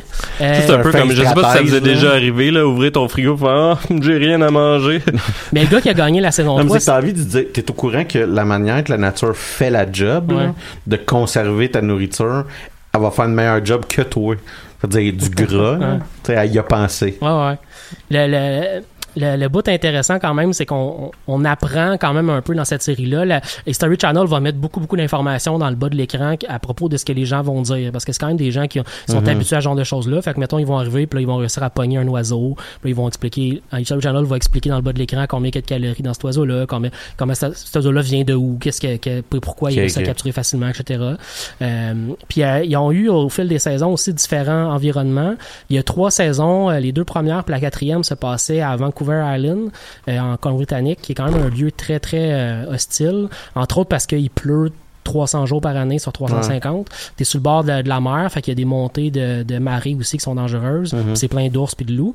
Euh, la troisième saison, c'est se passait en Patagonie, fait que c'est dans l'extrême sud de- du continent sud-américain, euh, dans, le, dans le bout-bout de l'Argentine. là. Euh, puis là aussi, c'était assez, euh, c'était vraiment, c'est c'était un petit endroit, il pouvait pas beaucoup bouger. Saison Un 4, Dead petits Canyon. Endroits. Euh, ça, la saison 4 était aussi en, à Vancouver Island. Saison 5 sont en Mongolie en ce moment, dans le nord de la Mongolie. Ils ont des terrains super grands pour se déplacer, mais ils n'ont pas nécessairement beaucoup d'arbres. C'est spécial comme endroit. Ben, en, en fait, c'est ça que j'allais dire. Il aurait dû, il devrait, il aurait dû faire ça tout le temps dans un endroit comme un peu plus, pas sauvage, mais tu sais, qui sont pas habitués. Je veux dire, ça doit être cool de voir du monde justement qui sont habitués de vivre en forêt, être déplacés dans un endroit où ils connaissent pas nécessairement Ben, les animaux. mais là, c'est puis c'est ça qui est le bout intéressant avec la Mongolie. Là. Ils sont tous, sont ils sont habitués à dans un l'Amérique du terrain Nord. inconnu, non, c'est Ils sont ça. tous habitués à l'Amérique du Nord, sont pas habitués à, à- à- à s'installer dans, dans le nord de l'Asie. Euh, il fait plus froid. En fait, il y a des températures extrêmes. là. Ils ont un bout où il faisait hyper chaud, tout le monde avait super chaud. Puis là, ils sont rendus dans les bouts où il fait hyper froid dans, dans l'endroit où ils Je sont. Je pense que c'est un peu évident, puis tu nous as donné la réponse, mais en gros, la compétition, elle se fait tout le monde est en même temps sur le même terrain. Non, ils sont tous sur des terrains, ben, ils sont tous sur des terrains à peu près à 10, ki- ils sont à peu près à 10 km les uns des Ouais. autres. Ils sont tous là en même Ils se temps. rencontrent pas, mais c'est ça, là, tout le monde est en même temps et, et Ouais, là en puis même ils ont, temps. ils ont aucune idée non plus de ce qui se passe avec les autres. Fait que des fois, tu sais, les autres, ils vont compter les jours. Là, Ils sont, ils sont rendus à 35 jours. Mais ils savent pas s'il y a encore 8 participants ou s'ils sont à S'ils 2 sont en fait de faire une course. hein. La saison 3, j'ai écouté la saison 3 jusqu'au bout. Puis euh, la saison 4, juste une partie. La saison 4, je l'ai pas beaucoup a- a- a- aimé. Elle était spéciale, la saison 4. La saison 4, ce qu'ils ont fait, c'est qu'au lieu de faire 10 participants, ils ont fait des équipes de deux, des gens d'une même famille ensemble parce qu'ils voulaient pas que les gens, euh, tu sais, deux amis qui deviennent plus amis après deux jours puis qui veulent plus être, ils veulent pas Ouais, être fait que là. c'est aussi bien que deux personnes se déshéritent. C'est Mhm. ça. Fait que c'est tous des groupes de deux frères ensemble ou par exemple un mari et une femme qui sont Mhm. ensemble. Il y a sept euh, couples comme ça. Puis pour rendre ça plus intéressant encore, il y a une personne qui était Ils ont lâché déposée un dragon. quasiment. Ils ont déposé une personne sur le site où il allait rester, puis l'autre ils l'ont déposé à comme 20 km de là, puis il fallait que la personne trek pour se se rendre. Ouais. Fait que tu sais, dès la première journée, il y a un gars qui a, qui lâché après après comme quelques heures parce que en marchant dans le terrain il, il pleut tout le temps à Vancouver Mm. Island. Fait que dans le terrain où il était, qui était hyper rocailleux sur le bord d'une montagne, euh, c'était même pas lui qui traquait. Là. Il était en train de checker le territoire où il était. Puis euh, il s'est pogné le, le pied dans une roche, puis il s'est foulé la cheville. Fait que genre, il- le frère qui était en train de traquer, puis il, avait, il, était, il trouvait ça bien le fun de, de marcher, il s'est fait pull out par, euh, par un hélicoptère qui dit Ah, ton frère s'est fait blesser, il était en crise, c'était très drôle. Euh, mais c'est ça, je la trouvais moins intéressante cette saison-là, entre autres, parce que les Mhm. dynamiques étaient, je sais pas, c'était weird un peu. Ben, c'est que, tu demandes déjà à des gens de survivre en forêt pendant 86 jours. Tu peux-tu leur crisser une petite patience? Ouais. Fait que prenez donc une marche de 20 km avant de commencer. Sans, sans oublier le fait, tu me rappelles déjà le titre de la série? Alone. Ben, c'est ça. C'est ça. Ouais, mais là, c'était c'était not alone. With Là, la, saison 5 qui a cours en ce moment, non seulement est en Mongolie, mais ça s'appelle euh, Alone saison 5 Redemption. C'est tous des anciens participants. c'est tous des anciens ça parce que participants. là, c'est, là que. La revanche d'Adrienne. Ils sont obligés de faire comme qu'est-ce que Survivor a fait. Ouais. C'est ça, fait qu'ils ramènent des anciens participants. All-Star. Mais c'est intéressant quand même parce que ils ont- il y a des gens là-dedans qui ont lâché pour toutes sortes de raisons parce que par exemple leur secteur dans la saison où ils étaient était pas très bon. Ils ont- Tu sais si t'arrives puis t'as la rivière où t'es à côté, t'es à côté de toi, pas de poisson vraiment, puis tu réussis pas à empoigner, ben au bout du jour t'as crissement faim puis tu fais juste ok ben je Ouais, c'est pas là. comme dans Civilisation, on t'a chapeisé sur Restart.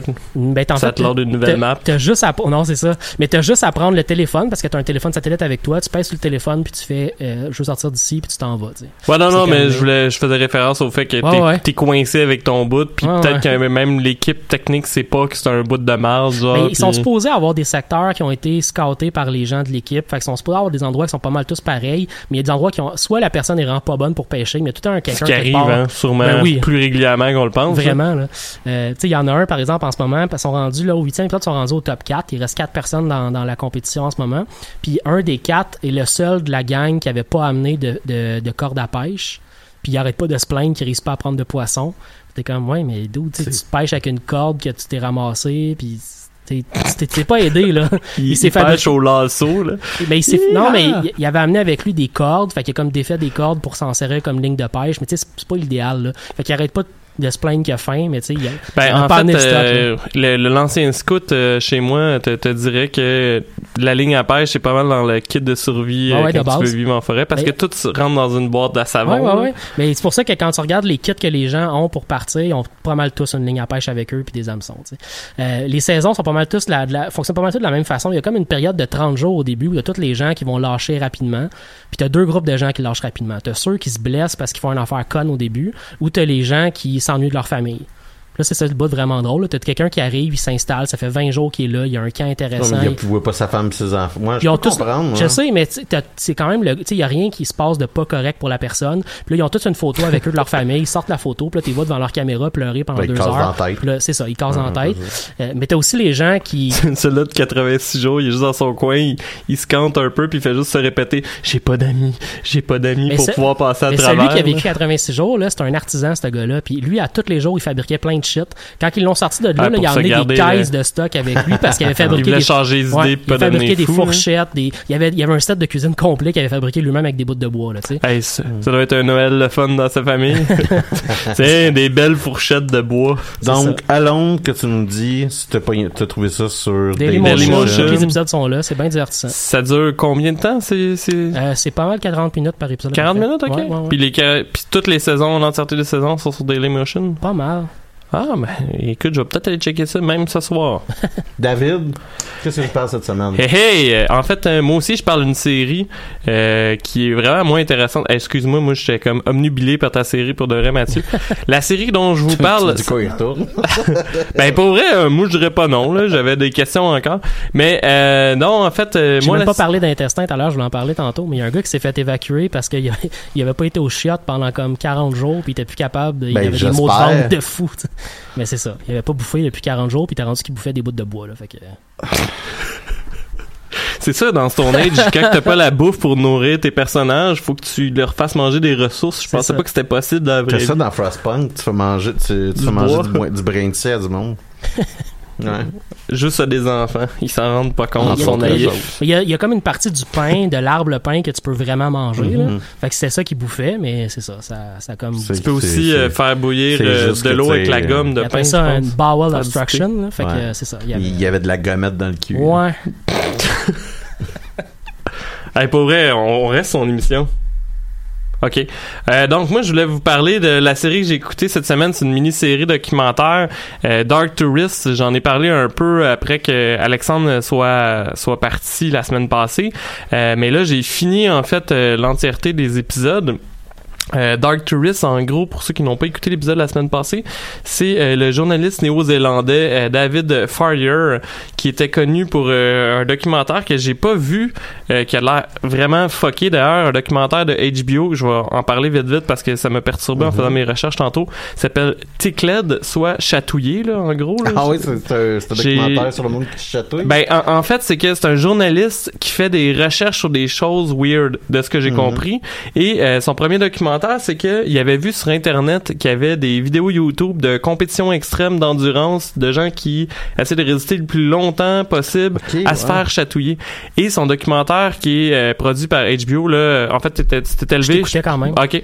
Le, le documentaire euh, fait euh, par HBO, euh, c'est que il voulait juste voir qu'est-ce qui se passait là-dedans et il est fini par en fait j'ai ben, j'ai compris en lisant le synopsis que euh, David serait en fait euh, bisexuel et que le gars je sais pas comment que c'est ça, mais il a fait un call de ouais mais nous autres on veut pas avoir de gays dans notre émission, euh, dans nos concours, c'est une affaire strictement hétérosexuelle puis tout. de chatouiller. Oui.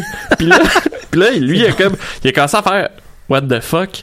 Et là, ça a l'air que le documentaire, c'est toutes ses recherches et que c'est comme, il y a vraiment une grosse histoire underground. Le gars, c'est comme un guir foulé qui est comme rendu homophobe. En tout cas, ça a l'air vraiment fucké le synopsis. Puis il est rentré dans une grosse histoire que lui, tout ce qu'il voulait, c'était savoir pourquoi le monde se chatouillait à la base, faire des compétitions d'endurance. Euh, Et ça a- donnait un documentaire de HBO de, je pense, une heure et demie, mais ça a l'air vraiment fucké, ça a l'air, ça a été super bien reçu comme documentaire parce que c'est vraiment weird, finalement, comme enquête, là, et comme dénouement de la situation, que c'était pas tout ça son objectif. Fait que lui, c'est le gars qui fait le documentaire. qui s'appelle Dark Tourist.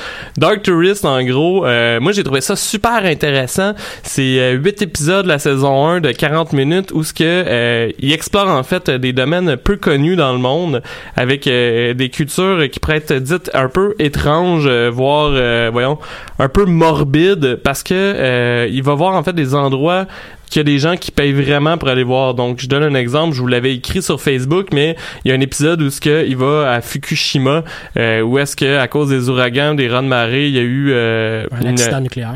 Exactement. Et euh, il se promène euh, en autobus avec des touristes. Il y a un voyage organisé où ce qui se promène dans des endroits sur l'île. Et le voyage, alors, ils le finissent pas parce que tout le monde a leur euh, petit détecteur pour voir les radiations. Et ça devient tellement plus élevé que ce que le monde s'attendait que c'est les, les gens demandent au guide, OK, là, on n'est plus capable. Même l'équipe technique du documentaire font des calls de nous autres. Nous autres, on continue pas. Là. Tu y vas tout seul si tu veux continuer, là, mais on trouve ça, on trouve ça épais, tu J'ai Fait écouté le premier épisode, puis le premier épisode commence avec le tourisme autour de Pablo Escobar. Là. Ouais, ben Ça c'est aussi, c'est weird c'est Christ, ça- c'est ça que ça je t'en- avais parlé, ben j'en ai parlé un peu la semaine passée mais c'est ça tu sais il tombe sur le tueur à gage Ouais. euh, le, le hot euh, pick euh, de Pablo Escobar, puis c'est lui qui fait visiter la prison. Puis là, il fait des jokes comme si de rien n'était, puis tout, puis t'as un journaliste à chaque fois qui rit mais qui fait comme j'ai quand même la misère à me sortir de la tête que ton boss t'a ordonné de tuer ta blonde, pis t'as pas posé de questions, puis tu l'as fait. Ah, ah, ah, ah. puis là, l'autre il rit, puis il trouve ça bien drôle, puis tu sais ils continuent leur chemin. C'est super malaisant. Ah ouais, ouais. Euh, Ben, oui. je peux comprendre. Mais ça reste que il y a quand même une forme, je sais pas pourquoi, il y a quand même une forme euh, dans, dans cette série-là qui m'a intéressé. Cependant, évidemment, il y a quand même des, des trucs qui sont euh, qui sont pas qui sont pas plaisantes dans la série, pas dans le sens que c'était désagréable de regarder, mais qui, qui ont fait un peu grincher les dents. Euh, moi, et Mathieu, on en parlait avant l'émission, mais euh, c'est un peu mal classé. Donc, ils ont classé leurs épisodes en, ferme, en, en termes de lieu et non de thématique. Euh, il aurait peut-être pu euh, checker ça. Euh, moi, c'est c'est con, mais une des affaires qui m'avait intéressé, puis je sais pas pourquoi ça m'intéresse ce genre de truc-là, là, euh, ça doit être à cause de X-Files, mais c'est que ça avait été publicisé, par exemple, pour des endroits hantés, etc. Ouais. Il y en a pas eu. Ouais. Euh, mais tu sais, ça, ça aurait pu être une thématique, mettons, les endroits les plus hantés dans le monde ou les endroits les plus radioactifs rendus là, si tu veux vraiment faire un tour de touristes mais- radioactifs. Ouais. Ben, comme l'épisode, je peux juste en parler de celui-là parce que c'est le seul que j'ai vu. Ouais. L'épisode sur euh, Pablo Escobar commence avec ça. Puis après ça, tu tombes au Mexique sur euh, San- Santa Muerte, c'est ça? En tout cas, il y a. Ouais, ils vont voir, en fait, euh, ils organisent euh, un voyage, dans le fond, c'est que c'est comme une genre de nouvelle religion Ouais. qui a été créée, je pense, au début des années 90 euh, par rapport à la déesse de la mort. Ouais, je sais pas. C'est- C'est Puis- relié au catholicisme, mais c'est comme un truc vraiment weird. Pour de vrai, vous êtes en train de me. C'est pas une joke, là. De me. Euh, décrire le synopsis de Ghost Recon euh, Wildlands. Pour de. Ah ouais. mot pour mot. mais mais tu sais en tant que tel en fait c'est ça c'est ça qui est un peu dommage c'est que chaque sujet c'est 15 minutes. Ouais. Donc, par exemple, par rapport à la religion, tu sais, c'est, c'est super intéressant. C'est juste que tu vois rapidement. Puis ça, c'est une des critiques que j'ai lues sur Internet que ma blonde me dit aussi en voyant ça. C'était, ouais, mais t'as pas de mise en contexte. Ouais, exactement. Tu sais, il y a un épisode qui se passe en Afrique, ça parle de la religion vaudou. Tu vas voir des cérémonies, des cérémonies vaudou, mais ils donnent pas vraiment d'explication sur qu'est-ce qui est en train de se passer puis pourquoi. Ça aurait, été bien plus fait inté- que- ça aurait été vraiment plus intéressant d'avoir un épisode, par exemple, sur des, mettons, des, des religions weird qui sortent du catholicisme. Puis après ça, t'aurais, t'aurais vu Santa Muerte puis d'autres trucs de Non, genre. mais là lui, ce qu'il fait, c'est qu'il s'en va quelque part, il Ouais. fait un quick hit, Ouais. il se pousse Ben, après. tu sais, Puis quand on dit quelque part, là, son- l'épisode Pablo Escobar puis euh, Santa Muerte, on est dans deux pays différents. Ouais. Puis l'épisode, c'est Amérique du Sud. C'est un peu weird, là. Ouais, puis tu sais comme en- en- mais il y avait des affaires fuckées puis j'ai j'ai aimé ça parce qu'il tu sais c'est pas méchamment qu'il va dans ces endroits, tu sais, Ouais, ouais. euh, même s'il y a des fois une question de culture ou quoi que ce soit, mais par exemple, il y a des épisodes des États-Unis où ce que c'est pas l'image la plus glorifiante des États-Unis euh, au monde là, Euh, même en Afrique en fait, il va voyager dans une communauté de blancs en Afrique qui sont persuadés que il y a des prophéties qui fait que les gens noirs en Afrique vont sortir les blancs du pays puis ils se pratiquent à chaque semaine à évacuer leur maison tout est possible d'évacuer pour le jour J où ce que eux autres c'est la forme Ah ouais. d'apocalypse qu'ils voient là euh, fait que tu sais c'était des affaires fuckées euh, voyons ils sont allés euh, voyons ils sont allés visiter des vampires euh, aux États-Unis aussi euh, qui le gars il est comme juste what the fuck tu sais. Mais il y a tout le temps une belle petite phrase finale genre avec les vampires qui finit par j'ai compris que les vampires dans le fond euh, c'est c'est juste des gens qui se sentaient peut-être un peu seuls puis qui ont décidé de se, se trouver tu sais, une communauté puis Ouais, qui ouais. sont grandis de ça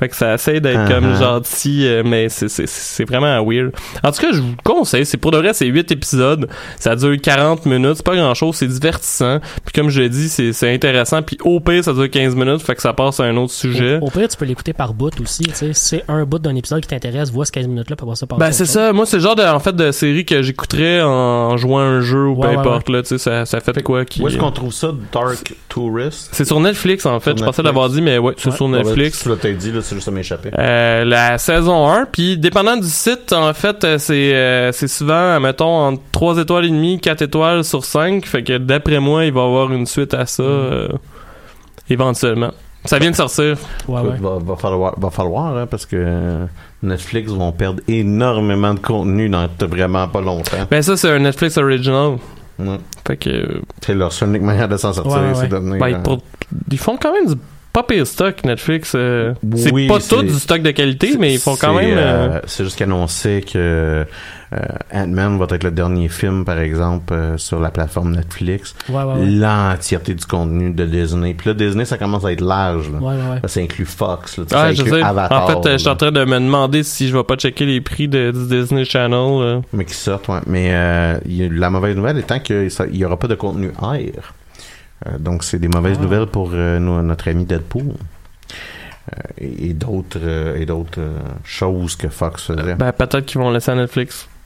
Euh, quoi que non. Non. Ils vont sûrement faire ça. fuck you, acheter le DVD. Je- Ouais, écoute, c'est ça. c'est c'est une bonne question. Ben, le monde va se remettre à acheter des DVD. Non, Ben, ils moi, vont les télécharger. J'en parlais la semaine dernière, mais moi, j'ai commencé à faire ça euh, à cause que je voyage tout le temps, puis c'est plus facile sur une tablette. euh, C'est que je, je loue mon stock sur YouTube. Hey, moi, je suis retourné avec le vidéo. Toi, tu recommences à acheter des DVD. Ouais. Esti, on est-tu Ben, la nouvelle non. génération qui va DVD, sauver non. le cinéma? Je m'achète des, je m'achète des, Des droits, Blu-ray? des droits Ah, euh, sur euh, digital, Apple ouais, Store. C'est ça, exactement, exactement. Ben, tu devrais les Non, acheter en Blu-ray.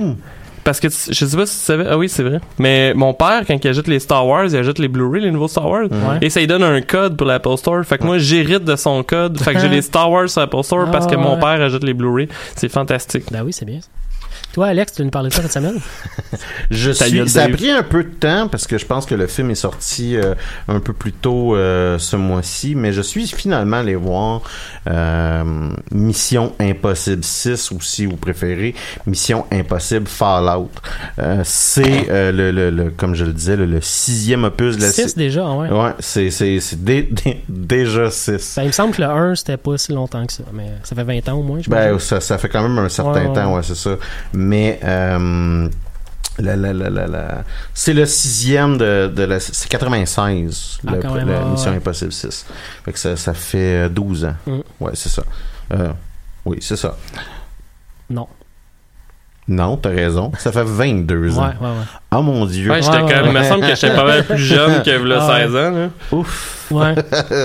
ça vient tous de nous rajeunir. soudainement. Mais ça m'a surpris de savoir que t'allais voir Mission Impossible parce que je pensais que t'aimais pas ça, Mission Impossible. Je sais pas Ben, pourquoi. écoute, euh, j'ai réalisé que j'avais pas vu Mission, j'avais vu Mission Impossible 1, j'avais vu Mission Impossible 2, puis j'avais pas vu aucun des, des, euh, des- de ceux qui ont suivi. Ben, tu me demanderais de savoir, de me rappeler c'est quoi les histoires, là. Puis, à part la scène où il descend du plafond, là, je me souviens pas d'aucun rien de, j'y reviendrai, mais je te dirais que c'est peut-être une des grandes euh, valeurs de Mission Impossible, c'est-à-dire que tu Mhm. t'en souviens pas trop après. Mhm. C'est un film d'action, puis la l'entièreté de la série, je, je vous dirais que c'est ça, parce que euh, j'ai fait mes devoirs et j'ai regardé trois Missions Impossibles Oh. avant d'aller voir Mission Impossible 6. Moi, je sais juste à dire que je les ai toutes vues.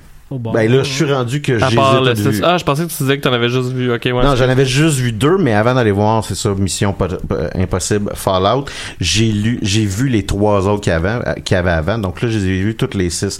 Et euh, donc la, la série Mission Impossible, c'est euh, une, une, une sorte de, de, de, de groupe qui n'est pas la CIA, là, une sorte de groupe Ni les Euh, scientologues. un une sorte de groupe euh, d'espionnage euh, qui ont des missions particulièrement difficiles Euh, et on va suivre l'histoire de Ethan Hawke à travers les six épisodes sans vraiment qu'il y ait un immense lien entre euh, le développement du personnage dans les six films. Euh, je vous dirais même que entre le premier, le deuxième et le troisième, il y a absolument aucun lien. À part peut-être là, euh, une couple de personnages euh, Il accessoires. Il y a pas mais- sa femme ou sa blonde qui se fait tuer ça. à un moment donné? mais à partir du 3, il y a comme une petite trame narrative qui est, qui est amorcée hein, parce qu'on on rencontre Ethan Hawke dans Mission Impossible 3 et il veut, il a un peu abandonné le terrain, il entraîne maintenant des, euh, des agents et il s'apprête à se marier. Fait que ça, c'est notre point de départ dans le 3 et, on- et dans le, et dans le, ça va, et, et cette trame-là, elle va, elle va perdurer jusque dans Mission Impossible Fallout où est-ce que il va revoir son ancienne fiancée là, dans ce film-là. En même temps, c'est le genre de détail qu'on se fout un peu, je pense. euh, Un Ben, peu comme James Bond. tu- t'en fous. ça ne nuit pas. Ça nuit pas, Ça ne nuit pas à notre, à notre compréhension du film. Puis moi, ben franchement, j'avais pas vu Mission Impossible 5 avant d'aller voir Mission Impossible 6. Puis je l'ai un- je l'ai 5 secondes regretté, mais en même temps, pas tant que ça. C'est j'ai très bien Ghost, compris ce qui euh, se quelque chose. Ghost Protocol, je pense, c'est ça? C'est Rogue Nation. Ghost Protocol, C'est c'est le lequel, là? Super. Ouais, c'est ça. Donc c'est 1, 2, 3, Ghost Protocol, Rogue Nation. Peut-être juste vu Ghost Fallout. Protocol de bord. Et donc, euh, c'est ça, le, le- le Mission Impossible Fallout, euh, c'est une suite un peu plus directe, je vous dirais, de Mission Impossible euh, 5, euh, en ce sens que c'est pour la première fois on va voir le même méchant Ah, dans les deux épisodes, du moins là, un, un des protagonistes c'est le même. Est-ce que c'est vraiment le méchant principal? C'est une bonne question. Mission Impossible ça serait pas, on, le sait tout là, mais on, on va se le répéter là. C'est un film avec Tom Cruise qui joue le personnage principal qui est Ethan Hawke. Euh, Il y a Henry Cavill dans Mission Impossible 6 qui joue euh, un agent qui est là pour surveiller euh, Ethan Hawke. Qui ont parce que les gens soupçonnent Ethan d'avoir pété les plombs Mm. après euh, Mission Impossible 5 et donc euh, où est-ce qu'il y a démantelé un réseau de d'espions euh, renégats d'où d'où le nom du film le Rogue Nation là, qui eux euh, commençaient à se faire des missions eux-mêmes pour créer l'anarchie sur la planète Mhm. et c'est le restant de cette organisation là qui va causer des problèmes à Ethan dans le film Fallout où est-ce que euh, dans les 5, les 5 à 10 premières minutes, Ethan, rapidement, on le voit dans les annonces, fait que c'est la raison pourquoi j'ai pas de problème à vous le dire, Ethan perd du plutonium, comme ça nous arrive à tous les jours, euh, parce qu'il a voulu sauver ses amis. Et euh, là, la CIA est pas contente.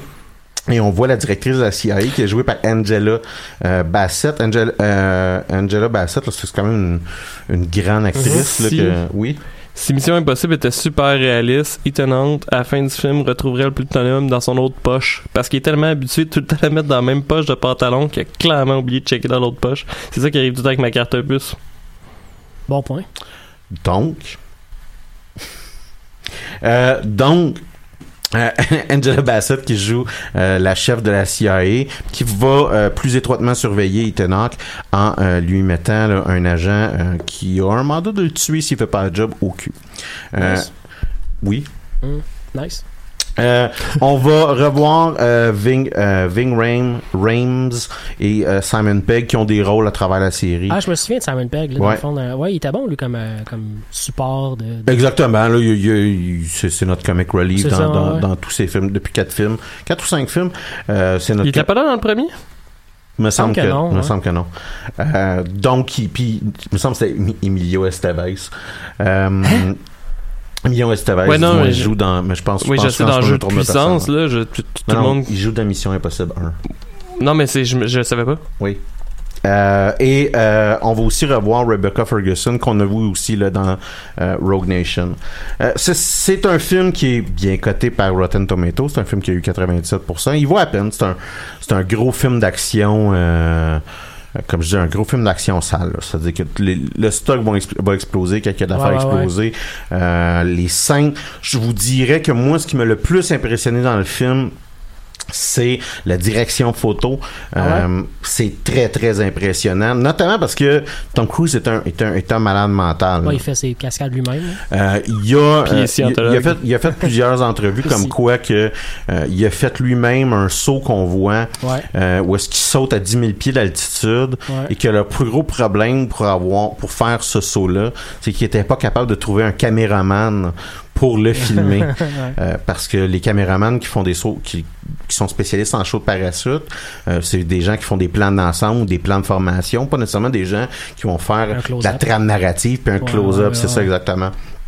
Et euh, D'ailleurs, le, le film devait coûter 150 millions, puis il en a coûté 260 parce qu'il s'est blessé pendant la. Pendant la... il s'éclate et la scène est encore dans le film. Il s'éclate la cheville euh, spectaculairement. Le, le niveau d'action est assez époustouflant.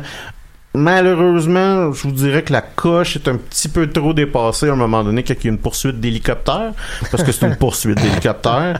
Euh, Puis Ouais, a- mais est-ce qu'il fait comme Bruce Willis puis il détruit l'hélicoptère à grand coup de char? non, il plaque l'autre hélicoptère avec son hélicoptère. Ah, Je pensais, je pensais classique. que ça, classique. avec son épaule, je trouvais ça encore Fait- plus hot. c'est assez euh, il y a à ce moment-là qu'on décroche, je Ouais, vous ouais, dirais, ouais, là, que, a peut-être poussé ça un, un peu, euh, un peu too much. Mais sinon, Euh, l'histoire se tient, puis elle est correcte à écouter. C'est intéressant, puis jusqu'à un certain point, on vit, comme je vous disais, on avait commencé un peu à, à nous faire une, une méta-histoire dans les quatre derniers films, et on vit un peu la fin d'un chapitre à la fin de ce film-là, où est-ce que quand on, on a instigé la relation amoureuse avec sa fiancée, puis que là, éventuellement, on a compris qu'il y avait une impossibilité de la vivre, puis là, on, on- on ferme un peu cette boucle-là euh, dans, dans ce film-là, puis ça- fait la job, là. Ça, je- euh, sans même moi qui avait pas vu qu'il manquait un film dans cette histoire-là, je comprenais c'était quoi qui était en Mhm, jeu. mhm. Puis j'ai aussi eu un moment de, de closure, là, si on me permet l'anglicisme, quand que ça, ça se résout. Euh, donc, euh, je vous dirais, surtout que là, la, la série des films action, ouais, euh, les films un peu plus à grosse explosion et à gros budget, là, euh, à- se switch à off à partir de maintenant. C'est-à-dire qu'il n'y a rien. vraiment qui avant. euh, Il y a rien vraiment avant Venom, peut-être. Donc, euh, c'est peut-être euh, le dernier moment de se, de se pas- prendre un bon film popcorn. Ça, ça se voit pas au cinéma, même si vous avez eu la chance de le voir. Il y a pas tant de grosses explosions, mais c'est un des meilleurs films d'espionnage que j'ai vu dernièrement. Beyrouth, j'en avais jamais entendu parler sur Rotten Tomato. Je pense que c'était à 91%. Ah ouais. Checkez ça, c'est super bon. C'est écrit par le, le même, je pense, qui a écrit Les Bourne, OK. Ah. en gros. Fait que ça fait le tour pour moi. Ben, c'est bien parce qu'on arrive à la fin de l'émission, les choses fit donc bien étrangement. Est-ce qu'on va au Charlie C'est ce comme si ça avait été prévu. Euh, non. Moi, Non? je n'irai pas au Chérier. En fait, euh, je pensais peut-être aller dire bonjour à Matt Leblanc ou Yermad. Ah. Le temps d'une bière. Vu que c'est son anniversaire en fin de semaine, je peux pas être là. Mais sinon, toi, tu t'en vas anyway à Québec. Ouais. Fait que Mathieu, eu une petite tu- demi-heure, mais je pense que je vais, je vais attendre au terminus. Pas trouble, pas de trouble. Ça sera pour une autre semaine dans ce cas-là, pour, Ah euh, pour se reprendre. La semaine prochaine, on a un invité avec nous. C'est ça. Donc, euh, on sera une autre équipe de trois. Mais sinon, euh, merci beaucoup de nous avoir écoutés. On se retrouve la semaine prochaine pour une autre édition de Les choses qui intéressent peut-être que nous. Hey hey.